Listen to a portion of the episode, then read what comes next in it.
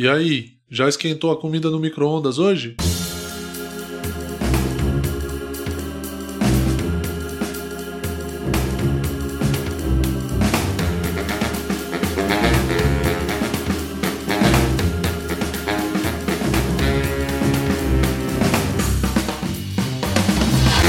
E aí pessoal, tudo bem? Eu sou Murilo Moraes, estamos começando mais uma edição do Escuta que eu te indico o meu podcast. Este é o quinto episódio, quem diria, já há mais de um mês fazendo esse podcast e sofrendo com áudio, né? Eu, essa é uma batalha que eu tenho travado aí durante as últimas semanas. Para quem não tá ligado, eu tive alguns problemas com o áudio dos White People Problems da última semana. Na semana passada eu também não consegui colocar o áudio do microfone porque basicamente me falta um gravador mais decente de áudio. Porém, agora o preço desses equipamentos pós-pandemia e pós-alta do dólar tá um absurdo, né? Então eu não tenho como comprar agora, vou continuar sofrendo aqui, mas se Deus quiser, com a graça do Senhor Jesus, esse podcast vai pro ar de primeira e vai dar tudo certo e vai funcionar em todos os celulares, vai funcionar até se você não tiver celular, se você tiver um, um Discman, você vai conseguir ouvir esse podcast aqui. E antes de começar o programa, já queria agradecer a todo mundo que está ouvindo, que está curtindo, me manda os feedbacks lá no Instagram. É, continuem fazendo isso, continuem mandando os feedbacks sobre o que vocês acharam dos episódios lá no arroba o Murilo Moraes no Instagram. Eu tinha até pensado em criar um e-mail pro podcast. Mas eu não sei se é um negócio tão. Como eu posso dizer? Tão prático. Eu não, eu não acho que eu vá conseguir ficar olhando e-mail toda hora, então eu prefiro lá no Instagram, que é onde eu já tô mesmo. Se você não tem Instagram, recomendo que você faça. E se você deletou porque deu treta no relacionamento, aí. Aí também nem tudo é perfeito, né? Então faz um fake. E eu também tô lá no YouTube, é, postando vídeo toda semana, né, dos White People Problems desde o começo da quarentena, já são 18 vídeos. Sexta-feira agora entra o 19 vídeo. Então, se você tiver alguma indicação de White People Problem, também me mande lá no Instagram, no arroba Murilo Moraes, e a gente troca essa ideia. Ah, e uma outra coisa, essa edição do podcast aqui eu vou tentar editar o mínimo possível para ver como fica. Eu vou só tirar quando eu erro e quando tiver pausa muito grande. Do contrário, vai ficar todo o episódio, que eu quero ver a dinâmica desse episódio como fica sem muita edição de corte.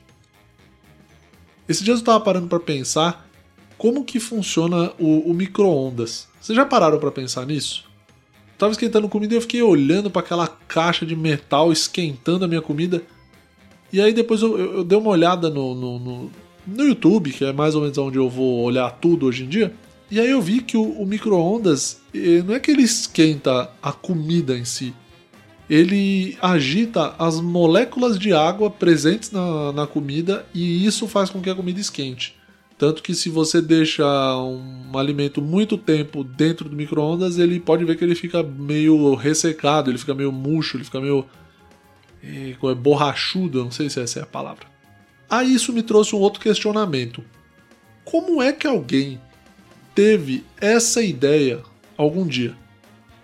Eu penso assim: o inventor do micro-ondas, qual foi o ponto de partida para esse cara chegar até esta revolução tecnológica? Porque o micro-ondas é uma revolução tecnológica. Se você parar para pensar que você abre uma porta, enfia um negócio lá dentro e tira quente, isso aí é, é na eletricidade, né? Porque isso aí já existia no forno, eu sei, mas na eletricidade, assim, no, no, puro, puro creme da energia elétrica transformado em energia térmica, isso aí é um pouco mais difícil de entender, porque o forno, querendo ou não, tá o gás ali e a função do gás é, é isso aí mesmo: é esquentar e pegar fogo.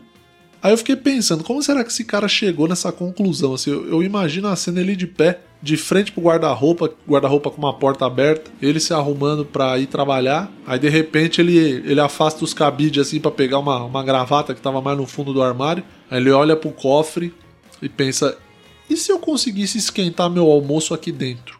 Eu sei que não foi assim que aconteceu, mas eu queria muito que tivesse sido. E esse papo é, pode parecer um papo de chapado, Pode parecer. Talvez seja. Talvez seja. Às vezes eu fiquei pensando tudo isso olhando pro micro-ondas porque eu tava com a mente um pouco alterada. Pode ser também. Esses dias até falei sobre isso, que eu, pela primeira vez, eu fui jantar fora desde que começou a quarentena. Porque eu fumei uma maconha tão forte que eu peguei uma mesa para dois em Saturno. Que maconha forte da porra, eu não quero mais. Não quero não. Porque não é difícil, é difícil lidar porque é, é, é uma coisa muito além do que eu já tinha fumado. É muito, muito além, é muito forte, assim. E essa é daquelas maconhas que bate rápido, assim. Você fumou, se você vacilar, já era, você perde um ponto. A maconha parece que vem de moto pela faixa de ônibus, de tão rápido que ela bate. Voltando ao, ao micro-ondas, óbvio que eu fui pesquisar sobre a história do inventor do micro-ondas e aí eu achei uma matéria no site da Super Interessante, eu vou ler para vocês a história real. Em 1939, ingleses e americanos fabricaram os primeiros radares de longo alcance graças ao aparecimento do magnetron. Esse dispositivo eletrônico capaz de gerar microondas começou a ser estudado pelas indústrias de guerra e talvez se restringisse a esse campo se o engenheiro eletrônico americano Percy LeBaron Spencer não adorasse chocolate. Fabricante de equipamentos bélicos, Spencer passou uma manhã de 1946 trabalhando em uma sala onde havia um magnetron deixou seus bombons do lado do equipamento e, quando bateu a fome, viu que o chocolate estava derretido, apesar de a temperatura ambiente ser fria. Intrigado, no dia seguinte Spencer trouxe milho. Minutos depois havia pipoca por todo o laboratório. O engenheiro fez várias experiências culinárias até criar os fornos de microondas em 1952. Mas o lançamento encalhou nas lojas. As donas de casa não acreditavam que algo usado na guerra fosse inofensivo na cozinha não é inofensivo, as donas de casa estavam certas, né? Se você já tentou esquentar ou cozinhar ovo dentro do micro-ondas, você sabe o que pode acontecer. Inclusive pipoca, eu acho, eu não sei. Tirando aquelas pipocas de saquinho que já vem dentro de um saco, eu não sou muito confiante de colocar pipoca dentro do micro-ondas para fazer como se fosse pipoca de fogão. Porque, para começar, que a pipoca de fogão é muito melhor. Você joga um óleo, fiozinho de óleo, espera um pouquinho ali dar uma mornada Aí depois você vem com aquela colherada de manteiga, joga dentro junto com o óleo. Aí você joga o milho, bota um pouquinho de sal, mas não muito, fecha a tampa e deixa a natureza fazer o trabalho dela. Depois que estiver pronto, joga no balde ou no, enfim, na bacia, é tão bom comer pipoca na bacia, joga lá dentro e aí você esquenta um pouquinho de manteiga no micro-ondas, suficiente para dar uma derretidinha ali joga por cima da pipoca e vem com mais um pouquinho de sal, corrige o sal ali e você vai ter uma noite muito maravilhosa. Seus filmes vão ficar muito melhores, a sua série, até aquela série meio bosta. O final de Lost, se tivesse pipoca com esses itens que eu falei feito desta maneira, ficaria muito melhor. E por que, que eu abri esse programa falando sobre micro-ondas? Eu também não faço a menor ideia. Mas é que o micro-ondas para mim ele é um eletrodoméstico revolucionário, porque o micro-ondas ele foi durante muito tempo o substituto absoluto do fogão. Porque você tava naquela, puta, precisa esquentar a comida rápida, ah, até ligar fogão, tirar a panela da geladeira, puta, 10 minutos no fogão. Não, bota no micro-ondas, um minutinho e meio, que às vezes faz o trabalho dele e, e ah, se tem alguma consequência, se vai dar um câncer depois, a gente. Isso aí, depois trata. O que importa é que eu não posso perder tempo agora. E por que, que eu disse que o micro-ondas foi durante muito tempo o substituto absoluto do fogão e hoje já não é tão absoluto assim? Porque hoje existe air fryer. A air fryer, que é outra invenção que eu não sei se veio da guerra, mas se veio, parabéns pra galera aí do exército, pra galera militar, porque air fryer, que grande invenção. Air fryer, assim, é uma coisa que eu fico muito feliz de viver no mesmo tempo que existe uma air fryer. Porque a air fryer é o bafo quente do amor. Nada que você faz na air fryer fica ruim. E é só ar, é muito mais saudável, é ar quente. Ar quente não dá câncer, ar quente só cozinha os alimentos sem óleo. Então hoje a gente usa muito air fryer aqui em casa. Você que tem air fryer, parabéns, você fez uma bela aquisição, você sabe disso. Talvez a melhor aquisição da tua vida. E nessa melhor aquisição da vida eu incluo carro e casa. Se você já comprou um carro, você sabe que é só gasto. Se você já comprou uma casa, você sabe, é só gasto. Air fryer não, é só amor. Bom, eu já falei bastante sobre microondas, air fryer e tudo mais. É, agora eu quero fazer pipoca na air fryer. Eu vou testar isso aí, pipoca na air fryer, para ver se dá certo. E eu falo para vocês aqui nos próximos episódios. Mas esse não é o tema principal do programa. O tema principal deste programa é procrastinação. E foi tudo que eu fiz até agora. Eu procrastinei falando de air fryer e fogão e tudo mais até chegar no tema principal. Vamos para o tema do programa.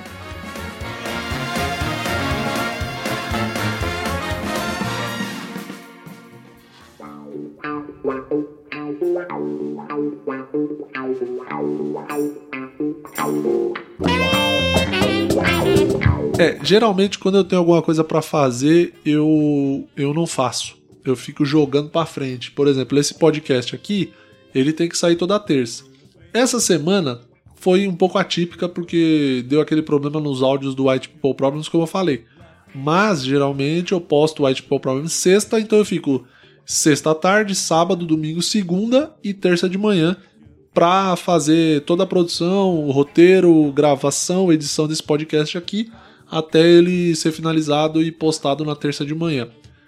Só que aí tem um problema que é a procrastinação que ela veio pesada na minha vida, né? Quando eu tava sendo gerado ali e germinado no útero da minha mãe, ela devia estar tá passando por um momento que ela devia estar tá com muita preguiça de fazer as coisas, não queria fazer nada e ficava só enrolando, porque isso tudo passou para mim. Eu tô botando a culpa nela de um negócio que talvez, muito provavelmente, nem seja culpa dela.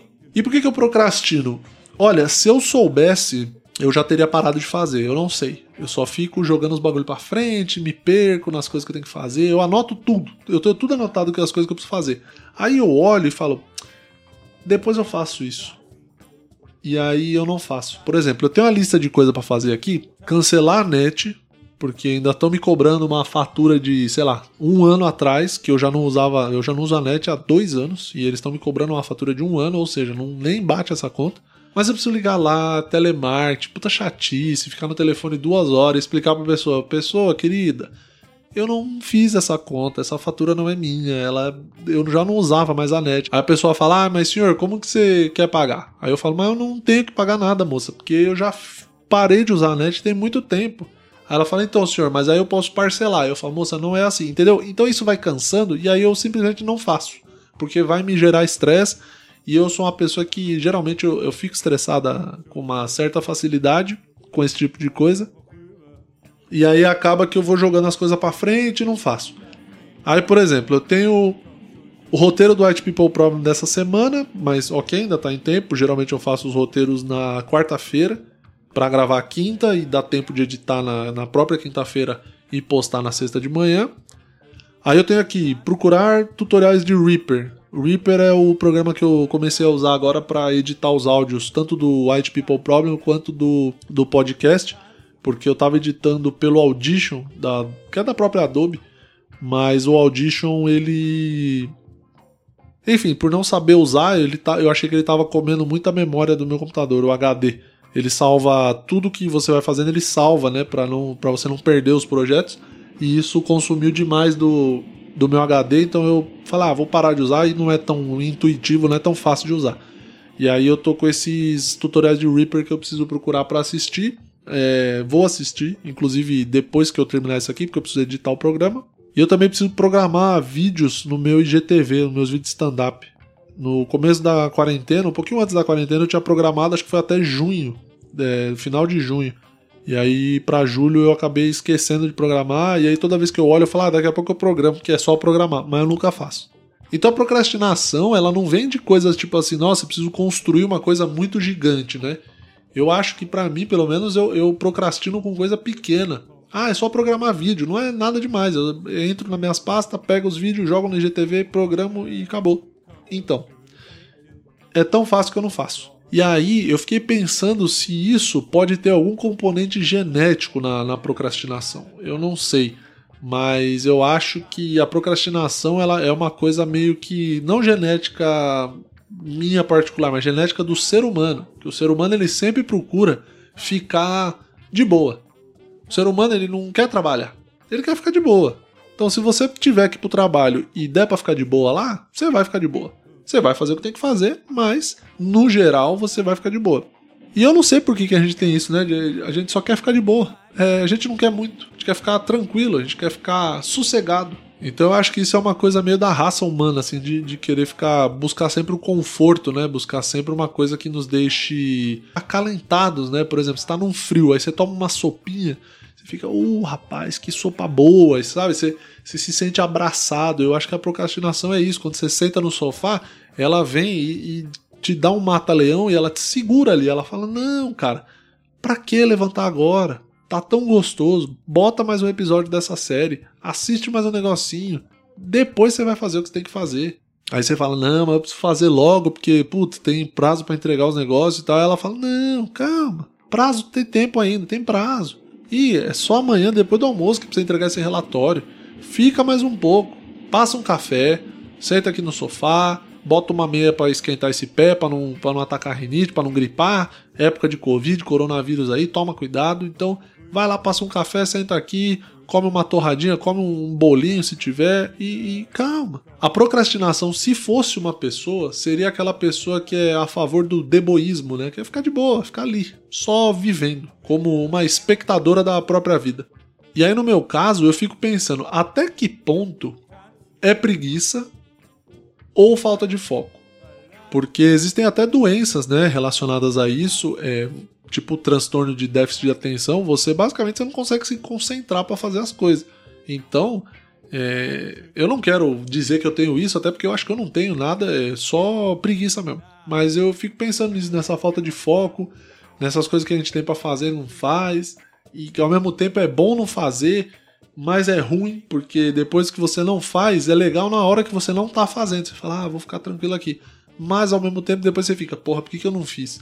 Por que eu não, sei lá, por que eu não editei logo esse episódio do podcast? Que agora eu vou ter que ficar aqui virando noite, editando, fazendo as coisas que tem que fazer, uma coisa que eu teria tempo para ter feito, mas aí eu fiquei vendo filme e jogando videogame e não fiz. Aí fica, eu fico sempre naquela guerra interna.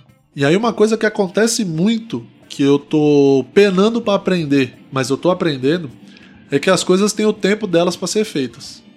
Por exemplo, se eu reservei para mim segunda-feira à tarde para editar o episódio do podcast, eu vou ter que editar segunda-feira à tarde. Porque todas as vezes que eu falei, não, vou editar à noite, não, vou editar, sei lá, terça de manhã, vou finalizar. Ter... Não, não dá, não dá certo.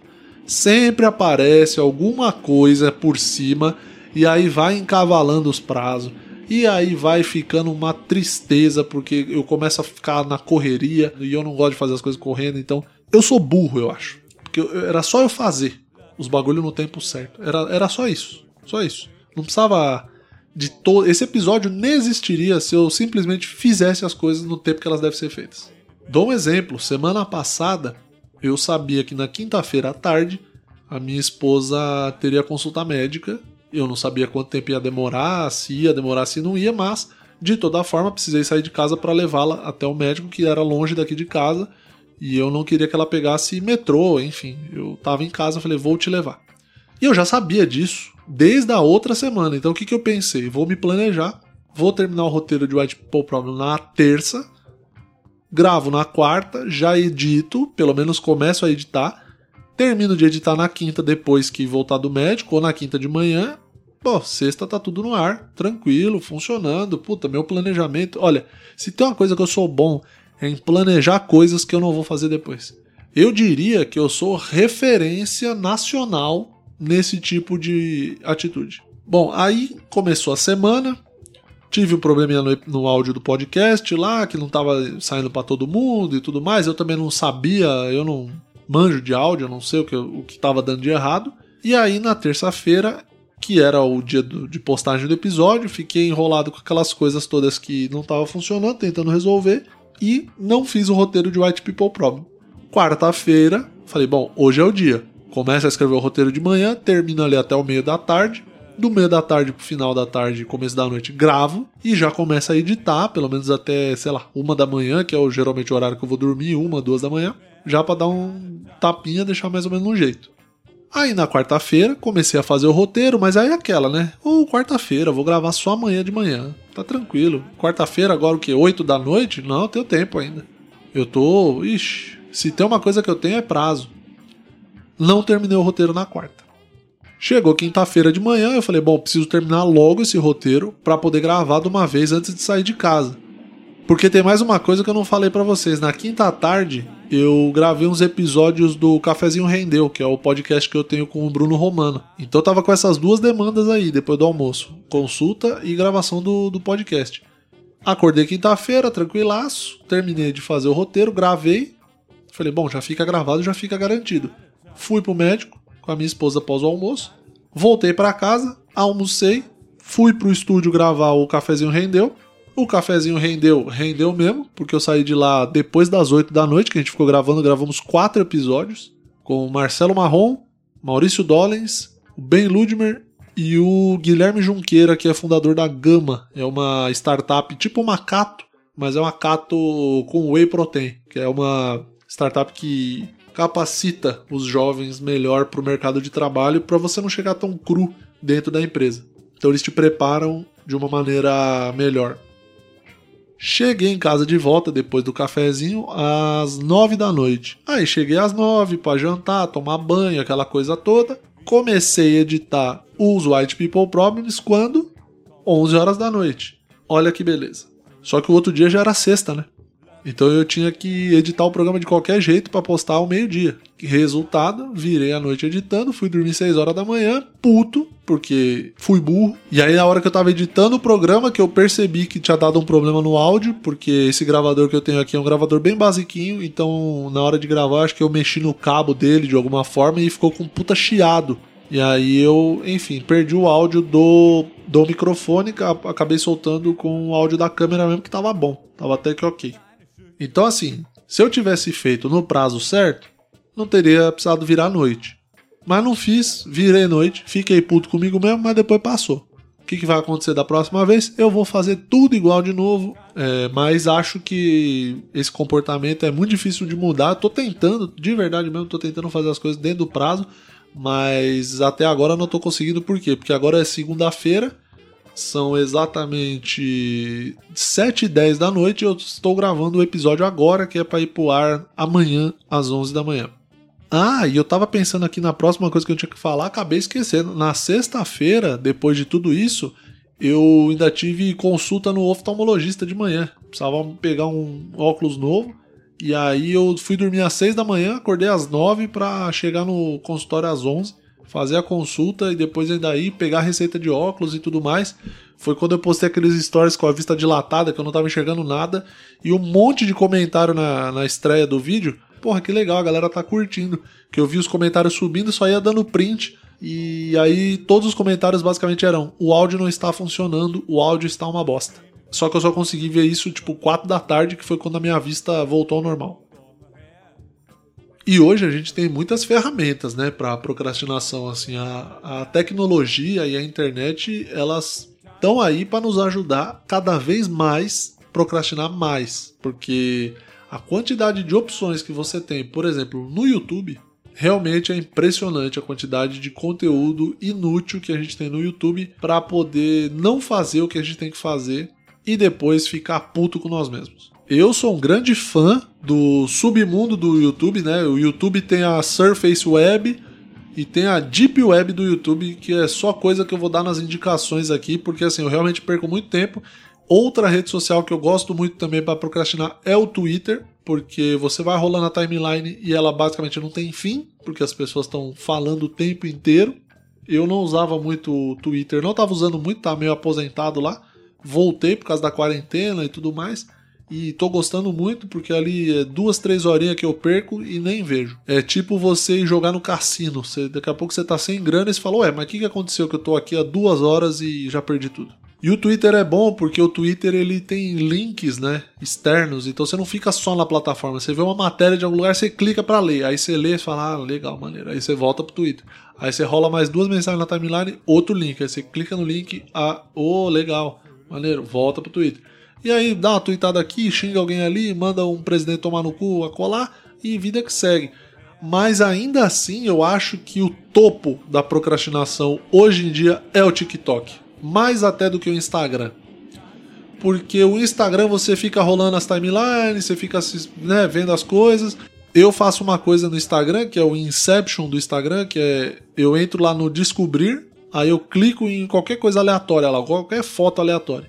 Aí geralmente essa pessoa que postou essa foto aleatória, como ela tá ali no descobrir no topo, geralmente é alguém famoso, alguém verificado e tudo mais. Aí eu clico, entro no perfil da pessoa, fico olhando, fuçando e tudo mais. Aí eu vejo que ela marcou outra pessoa na, numa foto. Aí eu clico no perfil dessa pessoa. E aí eu vou clicando e fazendo isso num looping que daqui a pouco eu tô tipo 10 telas para frente. E eu nem sei como eu cheguei lá, porque eu vou voltando e vou contando todas as telas que eu fui passando e o meu recorde foram 10 telas. E aí eu falo, ah, verdade, eu tava fuçando o perfil dessa pessoa. E aí eu volto pra timeline normal, mas ainda assim o TikTok é o campeão, porque o TikTok ele é traiçoeiro. Quando você abre o TikTok, ele tira o relógio de cima do meu celular. Pelo menos do meu celular, ele, ele some a hora. Então você vai ali do dedinho para cima, para cima, para cima, próximo, próximo, próximo. Passam-se três horas e você nem sabe o que está acontecendo no mundo porque você só tá lá no TikTok rolando a tela.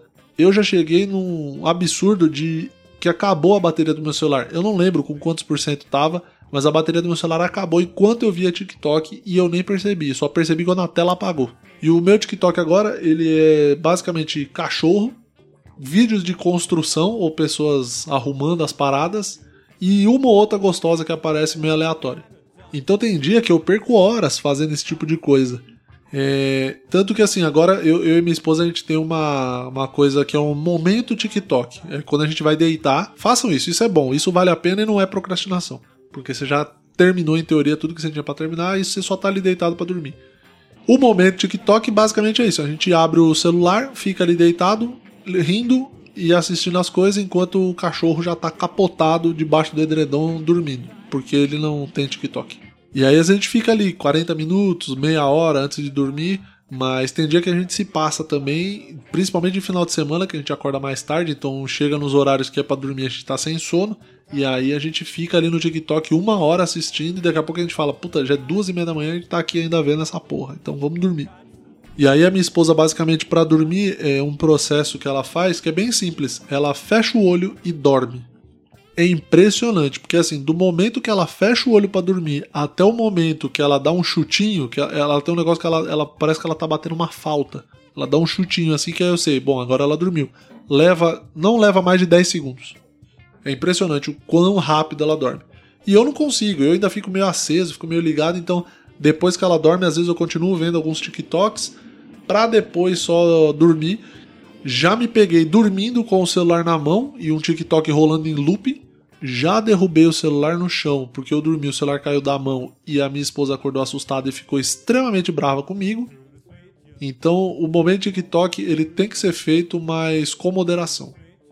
Então, assim, o que, que eu acho sobre a procrastinação? A conclusão desse episódio é que a procrastinação é boa, desde que você não tenha coisas muito importantes para fazer. Do contrário, tenta se focar um pouquinho em fazer o teu trampo, tenta se focar em não abrir o WhatsApp Web, que é uma desgraceira também. O WhatsApp Web ele, ele nasceu para acabar com a produtividade, tá vendo? É a tecnologia a serviço da procrastinação.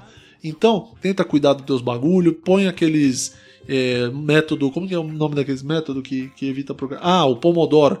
Método Pomodoro. Funciona, já, já testei, funciona, mas parei de fazer porque ah, eu achei que esse relógio estava querendo mandar muito em mim, então eu falei, não, eu, quem manda em mim sou eu, eu vou fazer meus bagulhos do meu jeito. E aí, obviamente, a minha produtividade caiu. Método Pomodoro, para quem não sabe, vou tentar explicar aqui basicamente sem pesquisar na internet, é, são ciclos de produção ou de atividades intervalados. São divididos em ciclos de 25 minutos. Então você pega tudo que você tem para fazer e você estima quantos Pomodoro você vai precisar para realizar aquela tarefa. Então, por exemplo, é para vou ter que escrever o roteiro novo do podcast. Então eu acho que vai me levar umas duas horas. Então eu vou precisar de duas horas, que são ali alguns pomodoros de 25 minutos. Não vou fazer essa conta agora. Você que abra sua calculadora e faça quantos pomodoros precisa para dar duas horas. E aí você começa a fazer as atividades. Então a cada 25 minutos tem ali 5 a 10 minutos de descanso, que é para você dar uma relaxada, tomar uma água, ir no banheiro e tal, para voltar a focar 25 minutos novamente dentro daquela tarefa que você precisa fazer. Então, com isso, se você coloca o teu dia todo dentro do, do, do método Pomodoro, você acaba conseguindo produzir mais. Porque você se foca ali, você fala, meu, é só 25 minutos que eu preciso parar para fazer isso aqui. É eficiente, funciona. Então é isso, acho que eu já falei tudo que eu queria sobre procrastinação. É, já tô querendo procrastinar, já tô querendo desligar essa gravação aqui para fazer qualquer outra coisa que não seja trabalhar. Mas antes, tem as indicações do episódio, como sempre. É, vocês vão conhecer hoje um pouco sobre meus gostos musicais. Vou fazer um episódio só sobre isso. Provavelmente vai ser o próximo já. Sobre o que eu curto ouvir, que é uma coisa que vira e mexe me perguntam aí pela internet, mas hoje vai ser só uma amostra. Cause.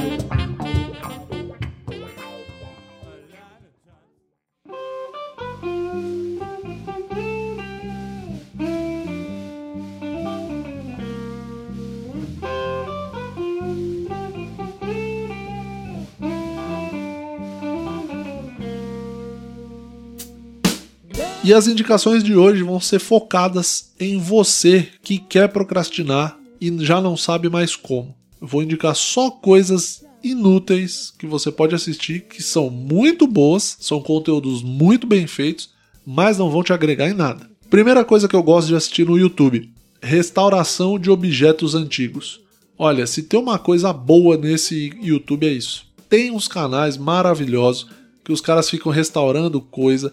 Tem aqui, ó, Awesome Restorations. Eles têm 2 milhões de inscritos, 2 milhões de procrastinadores, eu sei bem disso. E aí eles têm aqui, ó, restauração de isqueiro Zippo Harley Davidson. Restauração de um isqueiro do Vietnã, da Guerra do Vietnã. Aí tem uma restauração de machado. Restauração de uma pistola de ar rara, calibre .177. Então são vídeos com esses objetos que os caras acham, compram, não sei onde eles arrumam isso, e aí eles vão restaurar. Ó, tem uma navalha de 1963 quebrada, então eles vão restaurar. E são vídeos bons, ó, vídeo de 12 minutos, 13 minutos. Esse da restauração da arma é um pouquinho maior, tem 17 minutos, mas são ótimos vídeos para você procrastinar e não fazer o que você tem que fazer. O outro canal que geralmente eu assisto é o Rescue and Restore. Eles têm muita restauração de brinquedos aqui, ó. Tem uns caminhãozinhos, vagão de trem. É, tem um avião aqui, ó, da década de 30. Um aviãozinho de brinquedo que eles estão restaurando. Tem uma caixa registradora dos anos 50 também que vai ser restaurada por eles. Então, acessem esses canais para você assistir esse conteúdo maravilhoso.